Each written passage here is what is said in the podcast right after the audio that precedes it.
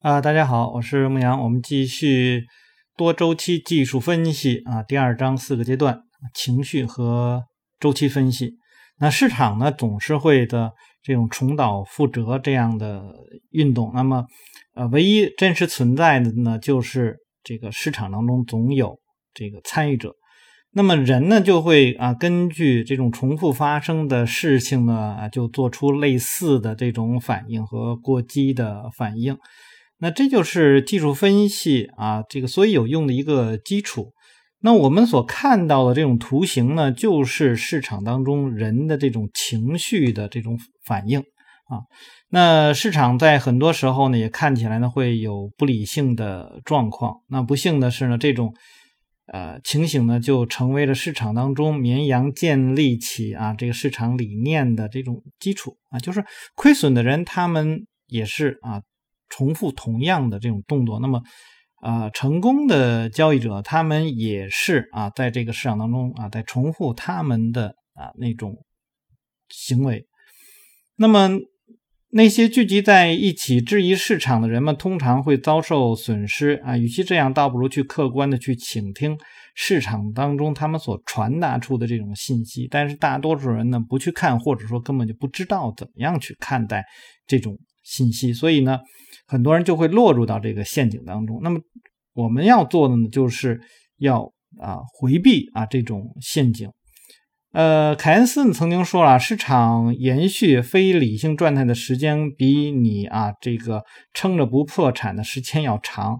那据说市场当中群体的这个智商呢会下降到啊其中最愚蠢的参与者的这种水平。那这是一个很可怕的一个事情啊！抛开其他不说啊，也就单单价格波动的这种重要性啊，就加了一个叹号。情绪呢，就是交易的敌人。那你要认清这个敌人呢，并采取行动来击败或者是避免它，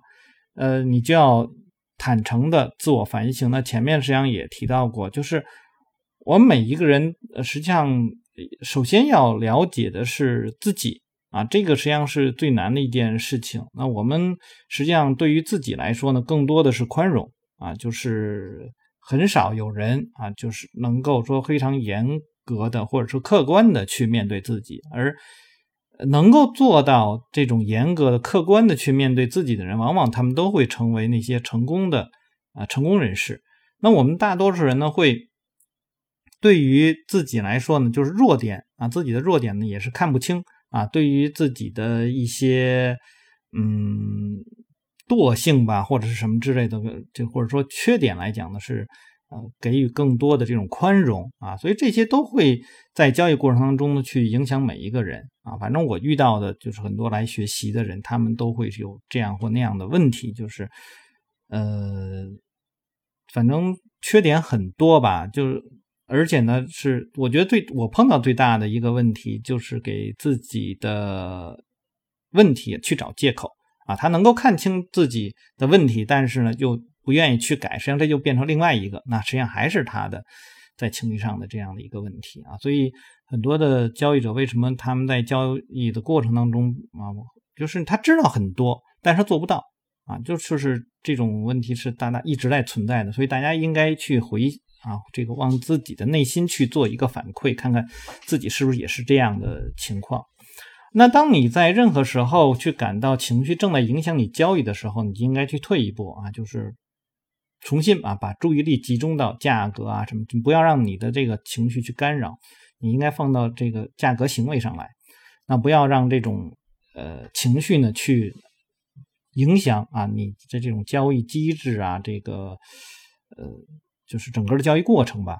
那么这一点呢，实际上是很多的交易者呢出出现失败的一个原因。那对群体的心理的把握，可以帮助你在控制情绪方面呢，啊，比呢只顾及自己交易行为的普通的这个交易参与者呢有更大的这种优势。虽然我们永远呢也无法去预知所有参与者的这个情绪和动机，但是呢，在一个股票的生命周期的各个阶段中，确实存在着大家所说的那种共享的这种情绪状态。那么在这里面呢，我们可以看到，在图二点四当中，呃，一般的交易者他们的心理会有什么样的一种变化？那我我印象这个，呃，国内在网上也有这样一个类似的这样的一个图啊，就是在底下它是一种充满着呃希望啊或者什么之类的，然后恐惧啊、乐观呐什么就是这样。那么大家可以去看一看自己啊，在这个过程当中会是一个什么样的表现。那不管是多头也好，空头也好，那么我们每一个人应都应该避免啊，在交易过程当中这种情绪化，你应该是就是。我们前面已经提到，你要做一个按照步骤去做，然后呢，按照规则去做啊，就是每一步每一步你该怎么做，然后每一步是怎么样的一个规则，你都是应该按照这样去做。然后呢，怎么样去评估你的风险啊什么之类的，这个就你才能够真正的去做下去。否则的话，总是以一种冲动的啊，然后拍脑袋就想的这样的方式呢，去面对这个市场，或者说以一种极不专业的这种状况的去面对那个。非常专业的啊，武装到牙齿的那些交易者，你跟他们去斗，那肯定是不行的。好，那么在接下来几章里呢，我们会啊，这个逐一深入的去讨论四个阶段。那么在四个阶段的当中呢，呃，大家的这种心理的状况也都会是不同，或者情绪的状况也会不同啊。那我们就要去看待，就是怎么样去一致性的去看待这种呃状况吧，就或者说心，就是参与者的这种心理表现。他说：“因为呢，这是导致成功或者失败的一个重要的因素。那另外呢，我们还将。”去讨论的这个多周期的啊这种趋势校准，来以提高啊最低风险最大收益这种交易机会。识别一只股票目前所处在的这种阶段呢，并不能保证你一定会获利啊。注意，它这里面已经提到了啊，这个你能识别，哎，不能保证你去获利，但是它能够给你提高提就是提供一套方法来去认清市场的结构。那在别人眼中的市场上呢，只有混乱的时候，你可以借此呢去理清这种头绪。事实上，在股价呢日复一日的波动当中呢，有许多随机的因素在里面。那么，识别其中的趋势和建立基于供求分析的买卖策略呢，可赋予你的持续盈利啊所必备的这种优势的呃地位啊。那么，这样的第二章就是实际上就告诉你的这样的一个就是最基本的啊，就是四个阶段以及四个阶段呢这个当中呃情绪的啊大家这种共性。啊，那么你实际上就是摆脱那些韭菜而已啊，就是你不要和大众都是一样的，因为大众往往是错的，所以你要做的就是跟他们不一样。呃，以及呢，就是我们要呃向内啊看看自己的这个状况啊，以及我我平常啊一直跟大家去提到的就是步骤规则啊。那么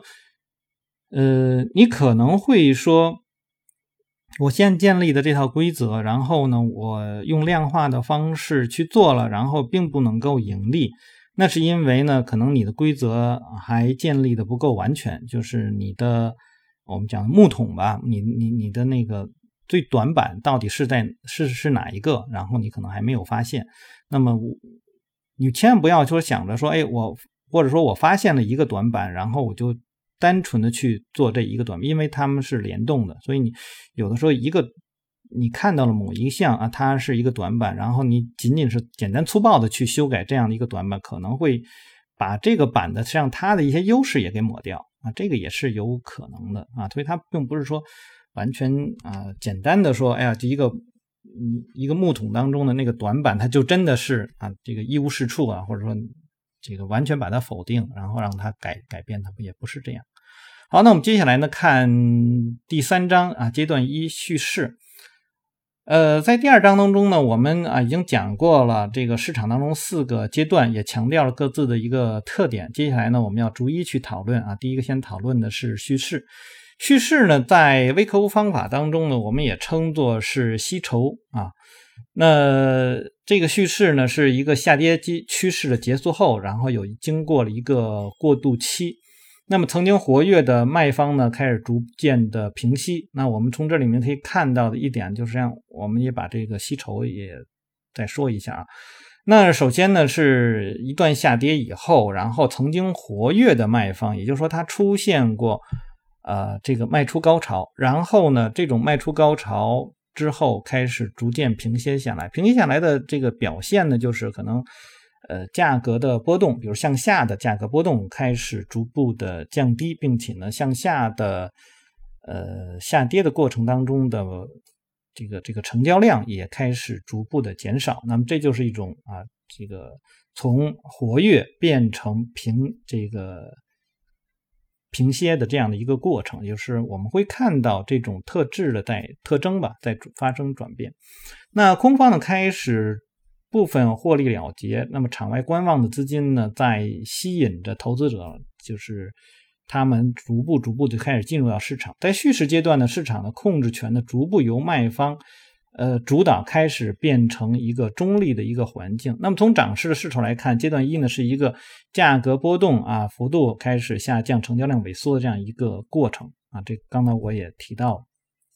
所以你要记住的是这样的一个状况啊。那么。呃，它可能会有这个价格可能会这个有所提高，也有可能呢是有所降低，这都有可能。就是说，我们看到的那个斜率啊，就它可能是倾斜向上的，也可能是水平的，也可能是向下，这都有可能，都可能是一种呃吸筹或者是蓄势的这种状况。那么我们看的实际上并不是说具体的那个呃价格的高低，而是呢，你看到的是。从波幅上面去看，然后从成交量的这个放大和缩小上面去看。好，那么因此呢，趋势性的投这个趋势性机会啊缺乏，会导致资金离场去寻求呢其他高回报的股票。那持有这一阶段的股票最大的风险呢是时间啊，就是这个实际上是我和很多呃学习微客户方法的一些交易者那么经常所提到，就是他们会去呃把自己的目光集中到了那些。啊，吸筹啊，或者说这个总是在去辨别啊，这个吸筹区啊，这样的一种思维方式。那我说你你们实际上应该把你们的注意力再提高，就是说提高你的资金效率。更多的是是说这个这个人呢，是他们不考虑这个啊，他们就说啊，我要去就是希望啊有一个方法能够把吸筹区最初的吸筹区啊，从下跌进入到吸筹区来找到。嗯，我说这个实际上，你即便你找到了，然后这些股票你要放在你的股票池里很久很久，有的时候可能会呃长达数年啊都有可能啊，就反正放两三年的股票都都会有这样的情况。那么以至于你在持这个观察这些股票的时候，然后慢慢慢慢的就有一种视觉疲劳。那视觉疲劳之后，可能你就放弃这只股票。就是真正这只股票开始启动的时候，你反而把它放放掉了。就是你观察了可能很久很久，因为它老不涨啊，然后你就失去耐心，然后就把它放掉了。所以这种呃机会成本来说，实际上对每一个人来讲是很很重要的一块啊。这个因为在这个过程当中，有很多股票已经涨起来了，然后你就会蠢蠢欲动，然后你就会失去你对于。你原有就是你想做的那个那种状态的股票的，嗯，那个那就是这个应该怎么说纪律吧？啊，你就你就放掉了，然后你总是被诱惑啊，总是被诱惑，所以你最初想要做的，你反而会会放掉，因为别人总在说，哎，你看我的股票涨多好，然后你的股票没有涨，那就可能会出现这样的情况。所以，呃，在去做的时候，你应该把你的兴趣点啊，这个向再向后移，去寻找那些启动的地方啊，就是你可以去找到启动地方，然后你向左边啊，或者说向这个以前历史去观察它有没有形成呃你要的那个吸筹阶段，或者说那种叙事阶段。那如果是的话，那么你就去做；那如果不是的话，那你就可以这个再去再去衡量啊目前的这个。啊，风险或者说未来的一种一个收益。那阶段一的股票价格波动的收窄以及市场对其啊兴趣的丧失呢，就好像是一个弹跳中的皮球逐渐失去动能，就像一个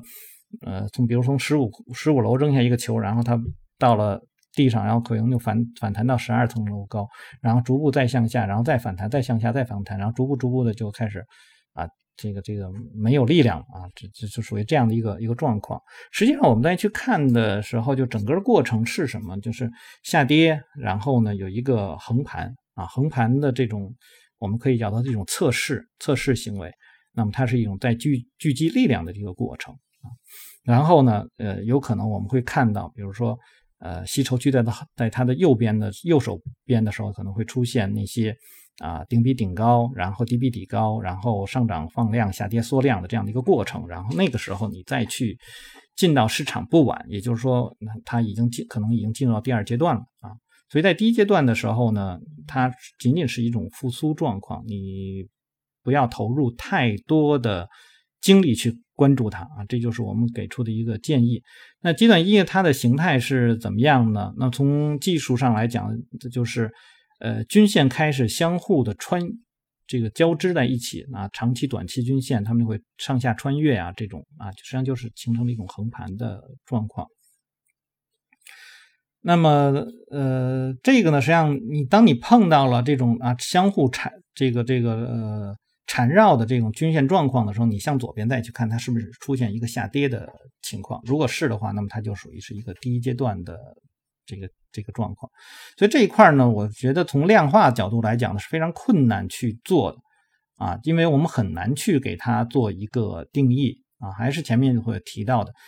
呃，它更多的时候是一种横盘，那是我们很难去界定横盘到趋势的那个临界点。啊，这个实际上是非常非常难去做的一个事情，因为如果你能够去做到这一点的话，那么市场呢就非常容易了，因为它市场当中就是有趋势和横盘这两种状况解决，就这两种状况的这种构成，那么无非我们可能还会要再去看它的方向啊，上升阶段横盘，然后下跌阶段横盘，就是这样。啊，我们来再继续看它作者是怎么样去描述的啊。他说，在阶段一开始的时候，通常会看到长期的均线呢仍然处在下行状况。那此时的股票呢，这个恢复过程才刚刚开始，移动均线的这种扭结表示市场犹豫不决。呃，并且呢，总体看起来这是一个没有趋势的阶段。那么期间呢，均线呢依赖呃给依赖其做买卖决策的人传递的信号呢也是相互矛盾的。那么成交量开始萎缩，那么价格呢？这个波幅开始减少啊，然后活跃度降低啊，然后进入到一种中性的状况。那么大家可以去看看三点一这张图当中所展示的这种啊相似程度。那在那个笑牛熊当中，它呢就使用了一个三十周均线。那我们只是要去看呢，三十周均线还没有走平啊，起码说它还没有走平情况呢，你就能够判断啊，它仅仅是一个。呃，下跌阶段的，或者说它是一个蓄势阶段的初期。那么我们后期实际上应该能够看到，它不仅走平，然后我们可以看到成交量的放大，然后或者说以至于单纯的价格来讲上穿这种三十周均线，然后有比较呃宽幅的这种这种上涨，或者这个放量上涨的这种状况会会出现啊。那个时候我们才能判断啊，它开始要进入到第二阶段。那在蓄势阶段的开始期间呢，公司呢可能还有一些负面的新闻，但是呢，卖方对此呢已经是充耳不闻，因为就属于是，呃，很弱很弱的时候，你还出这种负面，大家已经啊习以为常了，呃，所以就具有一种免疫力了啊。那么如果说你和我一样呢，说相信利空出尽是底的话呢，你就会逆向思维。他说好吧，剩下的人呢还没有卖出吗？当股票开始中性化的时候，波幅开始收紧，曾经的空头卖方也就对它失去了兴趣，而多头持有者呢，开始啊，就是，呃，也也是就是对于他的这个手里的这种账户啊，就是这个持仓的这个来讲，也是麻木，就是这类的人就是。你想赶也赶不走了，因为他们可能就是那种扛着的那类人。哎，反正我不会卖出了。那么趋势交易者没有理由去参与啊这个第一阶段的这类型的股票啊。但是我们选股实际上是，我也不建议选选这类的股票啊。而这个还是最好是按照那个啊笑牛熊那个里面，我们看到了相对强度在提高，然后看到了呃。这个这个上穿三十周均线，然后并且呢放量是出现了很大的一个放量，那么就是表示啊这个这只股票可能会有一些其他不同的地方吧啊，要否则的话为什么会有参与者进来呢？呃，那么说有一些呢交易者他们会钟情于处于第一阶段的股票，那么这类交易者呢满足于在狭小的这个。波幅范围内啊，进行投机，很多的这种做波段的一些人啊，就是抄底啊、反弹做反弹的这类的人，他们可能会在这些地方，或者说一些逆势交易者，他们可能会在这个地方去进入，所以他们会在底部买入，然后顶部卖出，